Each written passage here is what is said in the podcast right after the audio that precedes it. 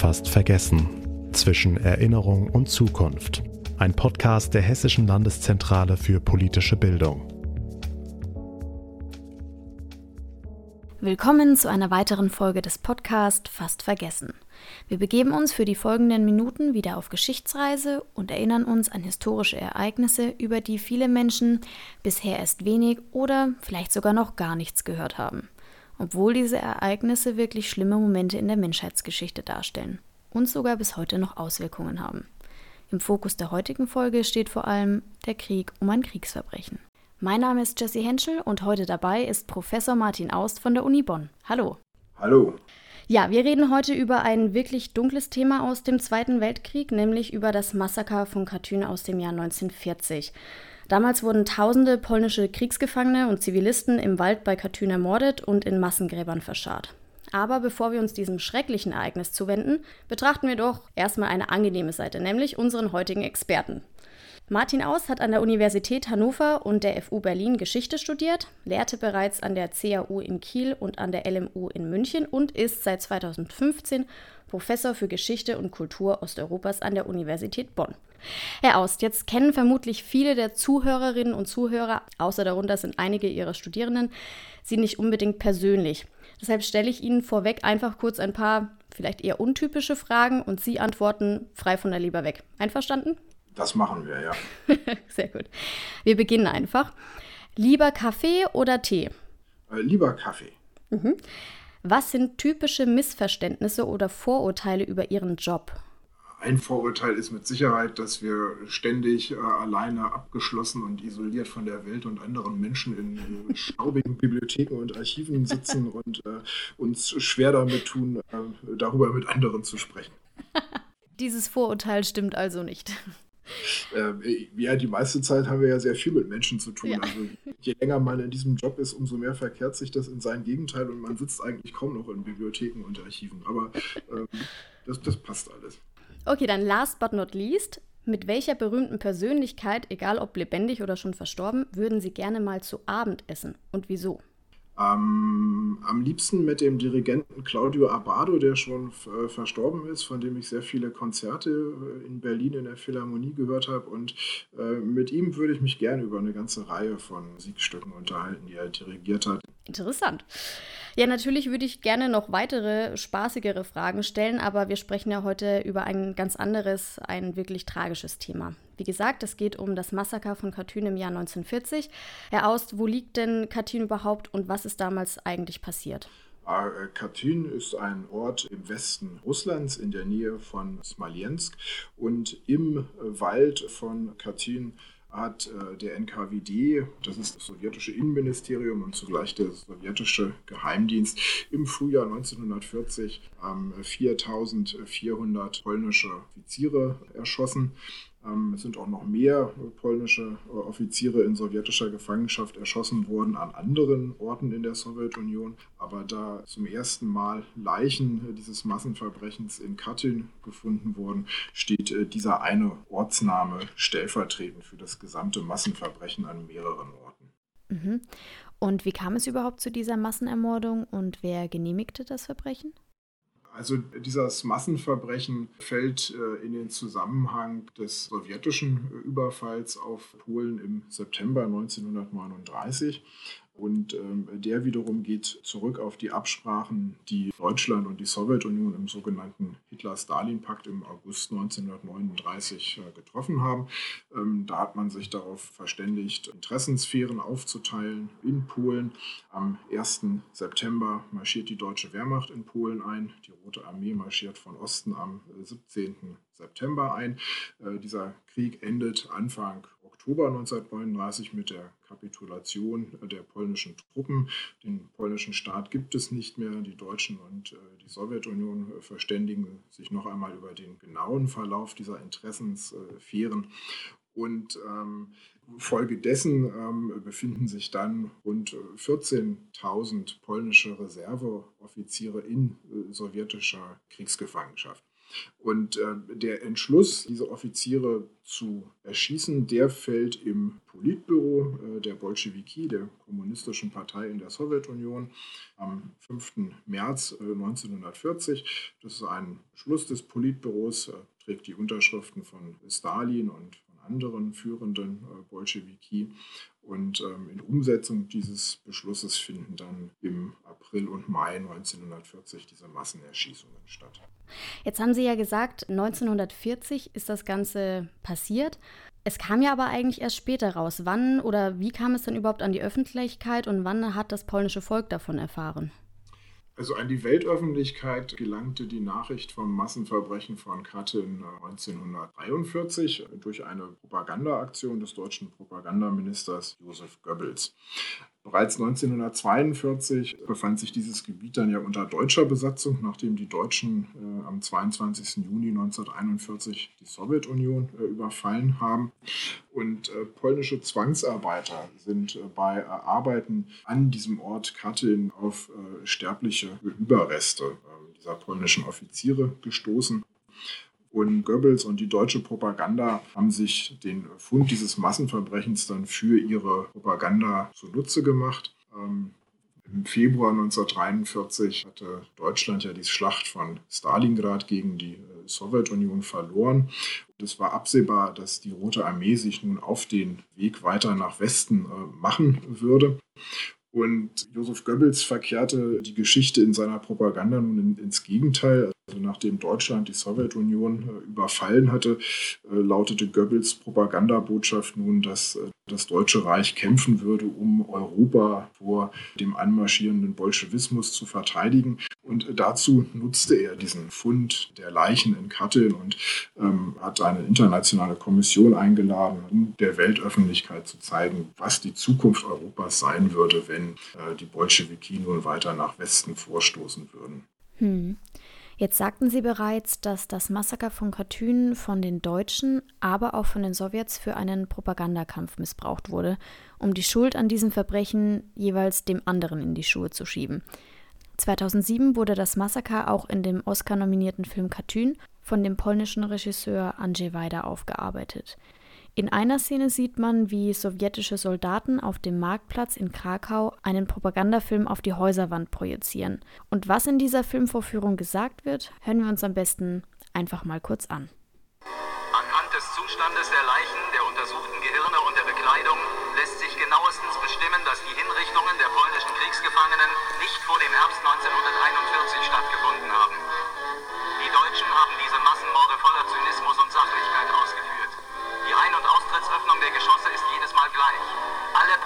Kriegsgefangenen wurden von den Deutschen auf diese Art und Weise erschossen. Jetzt hört man da ja schon die ganz klare Schuldzuweisung, das waren die Deutschen. Die sowjetischen Besatzer wollten die polnische Bevölkerung also anscheinend sehr eindringlich überzeugen, dass dieses Verbrechen eben die Deutschen zu verschulden hatten. Herr Koller, welchen Grund gab es denn für die Sowjets, dieses Verbrechen den Deutschen in die Schuhe zu schieben? Also in dem Moment, in dem Goebbels diese Propagandaaktion startet, ist die weltpolitische Situation ja die, dass äh, die Sowjetunion mit den USA und England verbündet ist im Krieg äh, gegen Nazi-Deutschland. Und äh, die große Erzählung, die damit verbunden ist, ist die, dass man einen Krieg gegen den Faschismus in Europa führt. Und ähm, das bringt auch die Sowjetunion in die Situation, um öffentliche Glaubwürdigkeit zu werben. Und äh, diese Glaubwürdigkeit wird natürlich in Frage gestellt, wenn der Gegner, gegen den man Krieg führt und gegen den man sich äh, verteidigt, mit Material auftreten kann, das zeigt, dass auch äh, die Sowjetunion Massenverbrechen und äh, Kriegsverbrechen begangen hat. Also ich sehe den Zusammenhang hier sehr stark in der Auseinandersetzung um Glaubwürdigkeit für die jeweiligen Erzählungen der Kriegsparteien, in diesem Fall der Sowjetunion. Mhm. Und das ist ja schon ein sehr medien- oder öffentlichkeitswirksames Mittel, so einen Film auf einem Marktplatz in Krakau vorzuführen, damit man ja natürlich auch eine große, breite Masse erreicht.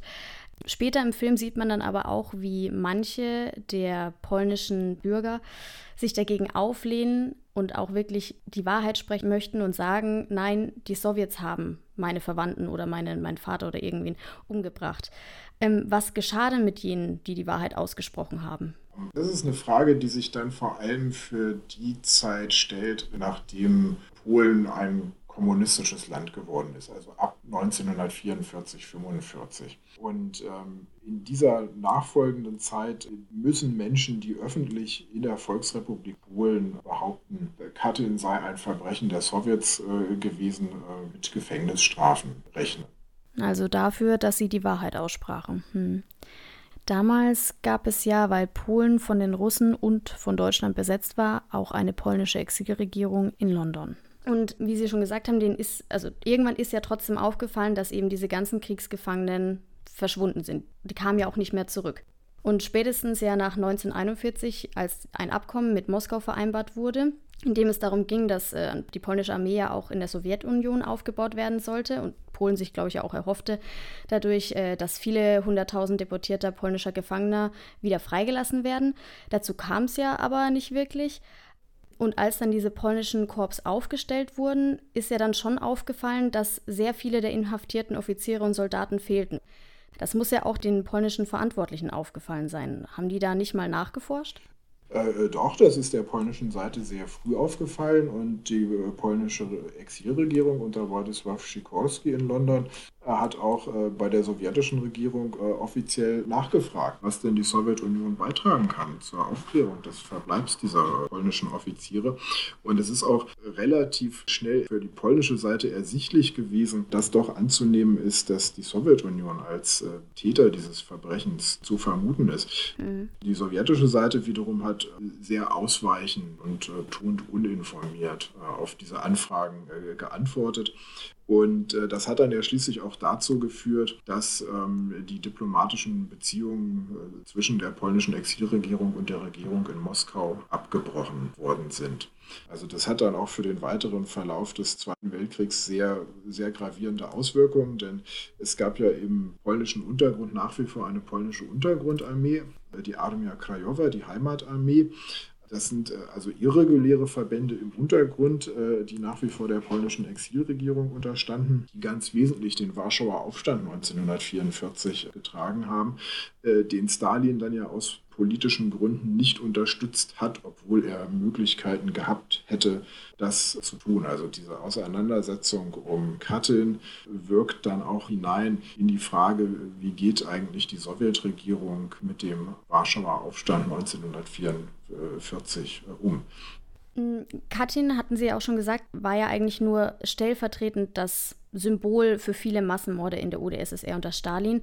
Und es wurden ja auch in Katyn nicht nur die gefangen genommenen Soldaten und Offiziere ermordet, sondern ja auch viele Intellektuelle, Ärzte, Professoren. Und sind denn noch weitere Katyns äh, bekannt zu der damaligen Zeit?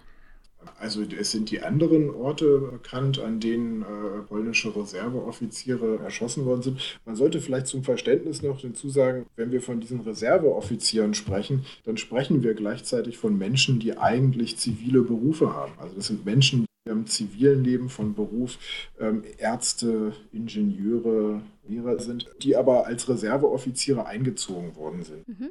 Und die anderen Orte, an denen äh, sie erschossen worden sind, die sind auch bekannt. Die befinden sich in der Nähe von, äh, von Kharkov, damals in der Sowjetukraine, äh, und in der Nähe von Tver in Russland.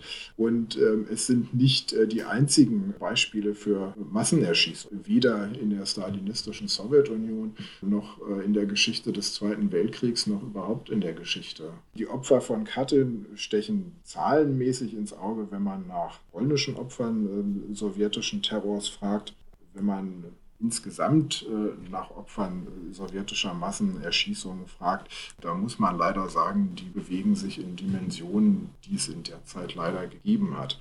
Mhm. Diese Dimensionen gelten ja nicht nur für sowjetischen äh, Terror, sondern nachdem die Deutschen in Polen einmarschiert sind, ähm, 1939 haben sie ebenfalls Tausende von Menschen erschossen. Also die SS äh, verfügte beim Einmarsch in Polen 1939 über eine Liste, auf der 60.000 Menschen zur Verhandlung ausgeschrieben waren, die zur Elite äh, Polens gehörten und von denen haben die Deutschen auch Tausende erschossen. Hm. Die Sowjetunion hatte die Verantwortung für den Massenmord bis in die 90er Jahre abgestritten, also über 50 Jahre lang. Erst 1990 räumte Michael Gorbatschow erstmals die Schuld der Sowjetunion ein und bezeichnete Katyn als eines der schwersten Verbrechen des Stalinismus. Zwei Jahre später, also 1992, hat dann ja, glaube ich, auch der russische Präsident Boris Jelzin den Zugang zu detaillierten Dokumenten ermöglicht. Jetzt wurde ja fast über 50 Jahre lang das Verbrechen komplett abgestritten. Und woher kam dann dieser plötzliche Sinneswandel, es doch einzuräumen?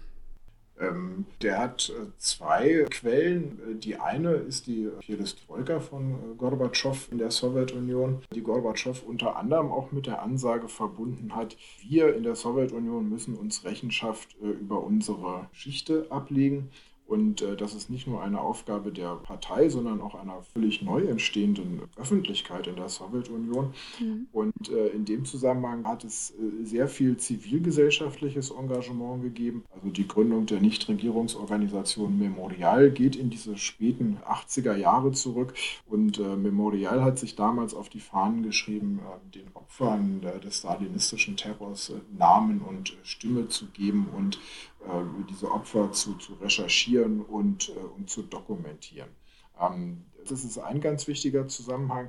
Und der zweite liegt darin, äh, dass im Vorfeld des 50. Jahrestags des Beginns des Zweiten Weltkriegs 1989 ähm, im Politbüro in Moskau darüber diskutiert worden ist, äh, wie man eigentlich diesem 50. Jahrestag entgegensieht. Und damals ist äh, Gorbatschow darauf hingewiesen worden, dass in Polen wiederum vergleichend auf den deutschen und den sowjetischen Umgang mit der Vergangenheit des Zweiten Weltkriegs geschaut wird.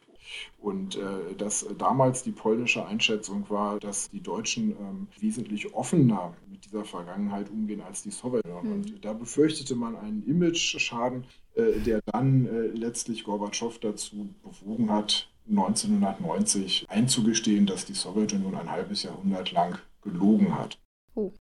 Jetzt muss man aber unbedingt noch hinzufügen, äh, dass äh, wenn wir als Deutsche aus einer deutschen Perspektive darüber sprechen, äh, wir vorsichtig sein sollten, uns jetzt zu sehr darüber zu erheben. Also wir mhm. sollten aus Perspektive unbedingt äh, hinzufügen, dass äh, unmittelbar nach dem Zweiten Weltkrieg in der Bundesrepublik Deutschland auch jahrzehntelang nicht über die Täter gesprochen worden ist. Also niemand hat in ja. den 50er Jahren darüber gesprochen, wer eigentlich in den Einsatzgruppen der SS, welche Menschen in Polen, im Baltikum und in der Sowjetunion, in Jugoslawien erschossen hat. Ganz im Gegenteil hat es äh, ausgesprochene Hilfsnetzwerke ehemaliger SS-Angehöriger gegeben, ähm, äh, die sich ihre Zukunft in der Bundesrepublik abgesichert äh, haben und die in Behörden, in, in Ministerien und in den Sicherheitsapparaten der Bundesrepublik Deutschland untergekommen sind. Und ähm, auch bei unserem aktuellen Umgang mit der Vergangenheit, da sollten wir uns auch einen kritischen Blick auf uns selber wahren. Also wenn wir zum Beispiel zurückschauen, was äh, Jana aus Kassel auf dem Opernplatz in Hannover äh, sagte, dann stellt man fest, es gibt zwar ein Wissen über die Zeit des Nationalsozialismus, aber wie es eingeordnet und instrumentalisiert wird, ähm, äh, also indem Deutsche, die dazu aufgefordert sind, äh, Corona-Schutzmaßnahmen einzuhalten, jetzt glauben, sie würden deswegen so leben wie Sophie Scholl im Widerstand, äh, das ist natürlich schon ein hochgradig erschreckender und absurder ja. Umgang mit, mit der Vergangenheit in Deutschland. Das stimmt absolut, da haben Sie recht. Aber jetzt nochmal zurück zu Katyn und dem Umgang Russlands mit diesem Verbrechen. Ähm, wie Sie schon sagten, die Sowjetunion hat das zwar dann schon irgendwie in den 90er Jahren eingestanden, aber bis heute ist ja trotzdem keine so wirklich umfassende Aufarbeitung der Massenmorde passiert. Aber eigentlich verjähren Kriegsverbrechen ja nicht. Bis heute wurde aber nicht wirklich jemand zur Rechenschaft gezogen, oder? Wieso ist das denn so? Also wenn wir nach dem Umgang Russlands mit Katyn seit dem Ende der Sowjetunion 1991 fragen, dann denke ich, sollten wir auch drei Felder auseinanderhalten. Ähm, das ist als erstes die Geschichtswissenschaft. Mhm. Äh, die russische Geschichtswissenschaft der 90er Jahre hat sehr viel dazu beigetragen, äh, das, das Wissen über äh, Katyn überhaupt zu erwerben und in die Öffentlichkeit zu tragen. Also das ist das eine. Die russische Geschichtswissenschaft hat viel zur Kenntnis über Katyn beigetragen. Ähm, die zweite Dimension, das ist der politische, der geschichtspolitische Umgang mit Katyn. Und da sollte man also zum einen erwähnen, darüber sprachen wir ja schon, dass Boris Jelzin in den frühen 90er Jahren äh, in Warschau war und dort auf dem Friedhof Powonski ähm, der Opfer von Katyn äh, gedacht hat. Und äh, 2010 wiederum äh, hat es in Katyn eine gemeinsame Gedenkzeremonie der Ministerpräsidenten Polens und Russlands, Donald Tusks und Wladimir Putins gegeben, ähm, bei dem Putin auch vor oder im Gedenken an die Opfer von Katyn auf die Knie gegangen ist. Also quasi diese Geste von Willy Brandt aus Warschau ähm, zitiert hat. Mhm. Wenn wir jetzt in die dritte Dimension, in die juristische Dimension schalten, dann, dann wird es in der Tat schwieriger. Und man kann zwar grundsätzlich sagen, Kriegsverbrechen verjähren nicht. Es gibt entsprechende Konventionen, die die Vollversammlung der Vereinten Nationen auch verabschiedet hat. Aber ähm, das Völkerrecht unterscheidet sich ja vom nationalen Strafrecht dadurch, dass es keinen stringenten und unmittelbaren Durchsetzungsapparat ähm, gibt, sondern wie völkerrechtliche äh, Normen dann in der Praxis umgesetzt werden, das hängt immer davon ab, in welchem völkerrechtlichen Vertragswerk man sich eigentlich bewegt, äh, welche Staaten diesem Vertragswerk beigetreten sind und wie dann äh, nationale Justizsysteme dieses Völkerrecht äh, wiederum äh, umsetzen. Und das ist im Fall von Katyn eine ziemlich lange und schwierige juristische Geschichte, die sich vor allem vor dem Europäischen Gerichtshof für Menschenrechte abgespielt hat. Und in seinem endgültigen Urteil hat der Europäische Gerichtshof für Menschenrechte äh, Russland einzig und allein dafür verurteilt, dass es den Angehörigen der Opfer von Katyn keine ausreichende Dokumenteneinsicht gehört hat. Hm. Aber bis heute wurde ja trotzdem niemand wirklich dafür persönlich in Rechenschaft gezogen, von den Verantwortlichen damals, oder?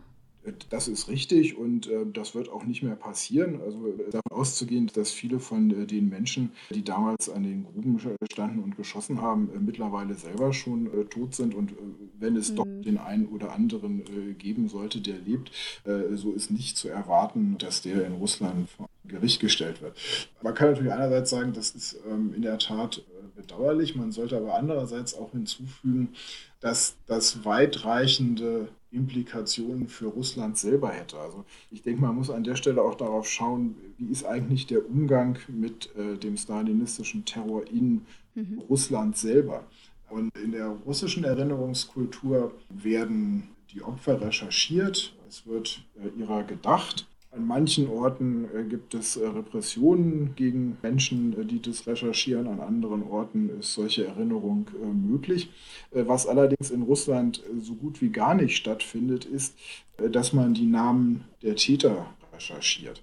Oh. Also in dem Moment, in dem man das in Russland beginnen würde und äh, nachvollziehen wollte, wer eigentlich die Menschen sind, die im NKWD in den 30er und 40er Jahren äh, Massenerschießungen vorgenommen haben, da würde man wahrscheinlich auf eine recht hohe Zahl von Menschen stoßen.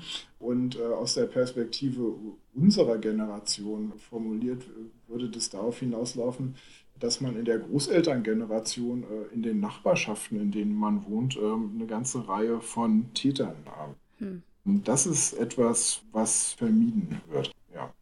Ja, also lässt man das quasi lieber weg. An der Stelle äh, lässt man die Vergangenheit noch ruhen, ja.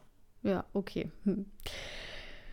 Gut, jetzt war ja vor zehn Jahren Katschün leider aus einem sehr traurigen Anlass auch nochmal im Fokus. Ähm, ja, vielleicht nochmal eine kurze Einführung, was damals passiert ist.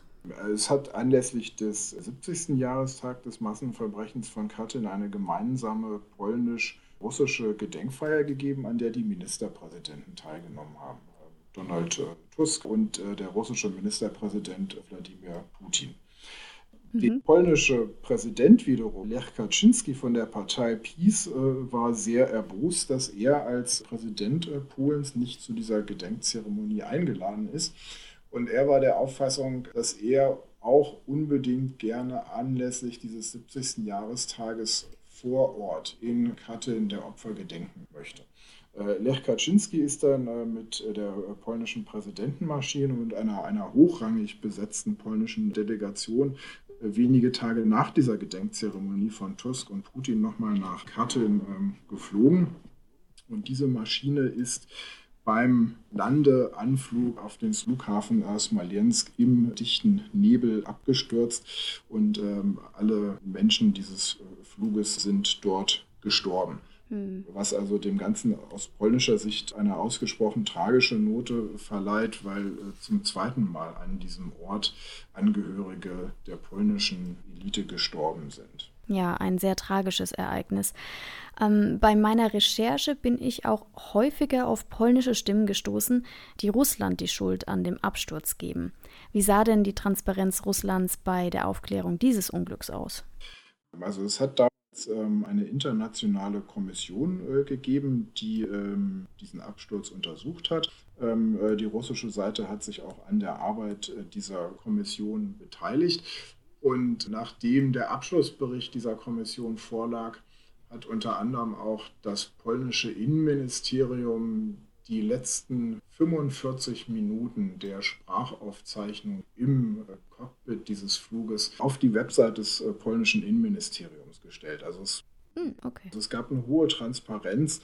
Ähm, und diejenigen, alle, die über den Flug von 2010 Verschwörungsmythen verbreiten, das äh, muss man leider sagen, das ist die polnische Seite. Das geht auf Jarosław äh, Kaczynski zurück, äh, der der Peace vorsteht und der nach wie vor der felsenfesten Überzeugung ist, dieser Absturz sei also eine russische Terroraktion okay. gewesen. Er hat auch hingeregt, dass das in Polen eine, nochmal eine Untersuchungskommission eingesetzt wird. Darüber hat aber auch die polnische Presse berichtet, also wie sich die Arbeit dieser Kommission vollkommen im Nichts verläuft, weil die einfach nichts Substanzielles äh, vorlegen können, was diesen offiziellen Bericht der internationalen Untersuchungskommission wirklich ernsthaft in Frage ziehen könnte. Also das mhm. ist, das ist ein selbstverschuldeter Absturz. Äh, also die Situation ist die gewesen, dass vom Tower des äh, Flughafens in Smolensk die vorsichtige Nachfrage kam, ob man angesichts des Nebels nicht vielleicht das Landemanöver besser abbricht und an einen anderen Flughafen weiterreist dann hätte sich der ganze äh, Reiseplan von Kaczynski äh, verändert und äh, es wäre wahrscheinlich schwierig geworden, dann noch nach Katyn zu einer geplanten Gedenkzeremonie zu kommen. Ähm, also, dass dieses Flugzeug abstürzte, das geht sehr stark darauf zurück, dass Lech Kaczynski darauf beharrte, dass dort in Smolensk ähm, gelandet wird. Hm. Und ähm, er hat das damals auch nicht zum ersten Mal getan. Nach dem russisch-georgischen Krieg von 2008, da hat es eine ähnliche Situation gegeben. Da sagte ähm, Lech Kaczynski, äh, die Georgier hatten einen Krieg gegen Russland zu bestehen, da müssen wir solidarisch sein, da fliegen wir hin. Ähm, und da gab es Ähnliches, da gab es auch ein Landemanöver äh, das auch erst abgebrochen äh, werden musste. Und ähm, da hat man auch diskutiert, was macht man jetzt eigentlich.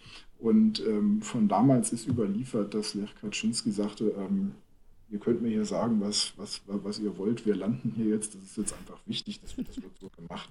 Und ähm, 2010 in Smolensk ähm, hat das dann äh, leider zu diesem Absturz geführt. Hm. Ja, da sollte man vielleicht manchmal auf die Piloten hören.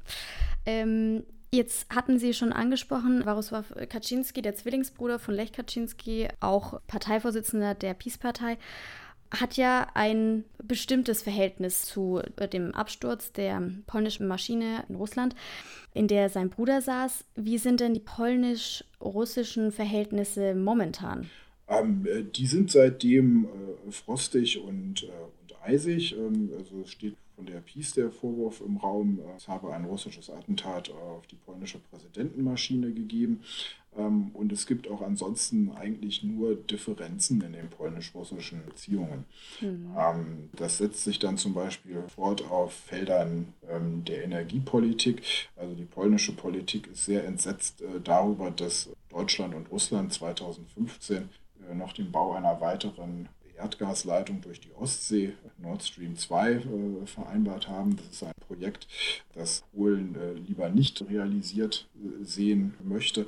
Also da gibt es ganz große Differenzen und die polnische Position ist, dass man sich von russischen Energielieferungen vollkommen unabhängig machen sollte. Und die russische Annexion der Krim und äh, Russlands nicht erklärter Krieg äh, im Donbass äh, sind für die polnische Außenpolitik auch ein, und nicht nur für die polnische Außenpolitik, sondern für europäische Politik insgesamt einen Anlass zu sagen, das gibt äh, Anlass zu Befürchtung und zu Sorge, das können wir so nicht hinnehmen. Also um es abzurunden, ähm, das, das polnisch-russische Verhältnis ist momentan sehr schlecht und das hat sich zuletzt in, in starken Schlagabtäuschen äh, anlässlich des 75. Jahrestags des Endes des Zweiten Weltkriegs manifestiert. Da ging es dann nochmal um die Frage, wie ist dieser Krieg eigentlich entstanden? Hm. Und äh, die polnische Geschichtspolitik unternimmt Versuche sehr stark, den Hitler-Stalin-Pakt hier als auslösenden Faktor des, des, Zweiten Weltkriegs in den Mittelpunkt zu stellen, um darüber der Sowjetunion eine Mitschuld am Ausbruch des Zweiten Weltkriegs zu geben. Und ähm, das wird dann wiederum mit äh, vollkommen äh, hanebüchenden und absurden Aussagen von Putin zur Entstehung des Zweiten Weltkriegs ähm, beantwortet, äh, in denen Putin sich zu der völlig wahnsinnigen These versteigt, äh, dass Polen auch eine Mitschuld am Ausbruch des Zweiten Weltkriegs trägt. Also der langen Rede kurzer Sinn, äh. hässlicher und verfahrener könnte es im Moment eigentlich nicht sein. Ja, das stimmt. Jetzt nochmal, um so gen Abschluss wieder auf Katyn zurückzukommen. Welchen, welche Rolle nimmt denn Katyn aktuell in der Erinnerungskultur des polnischen Staates ein? Also ist das noch sehr präsent, auch in Schulen oder in der Öffentlichkeit? Äh, ja, Katyn ist ein ausgesprochen präsenter Erinnerungsort in Polen. Also in allen polnischen Städten, in denen ich bislang äh, gewesen bin, gibt es ein Mahnmal das an die, die Opfer von Katyn erinnert.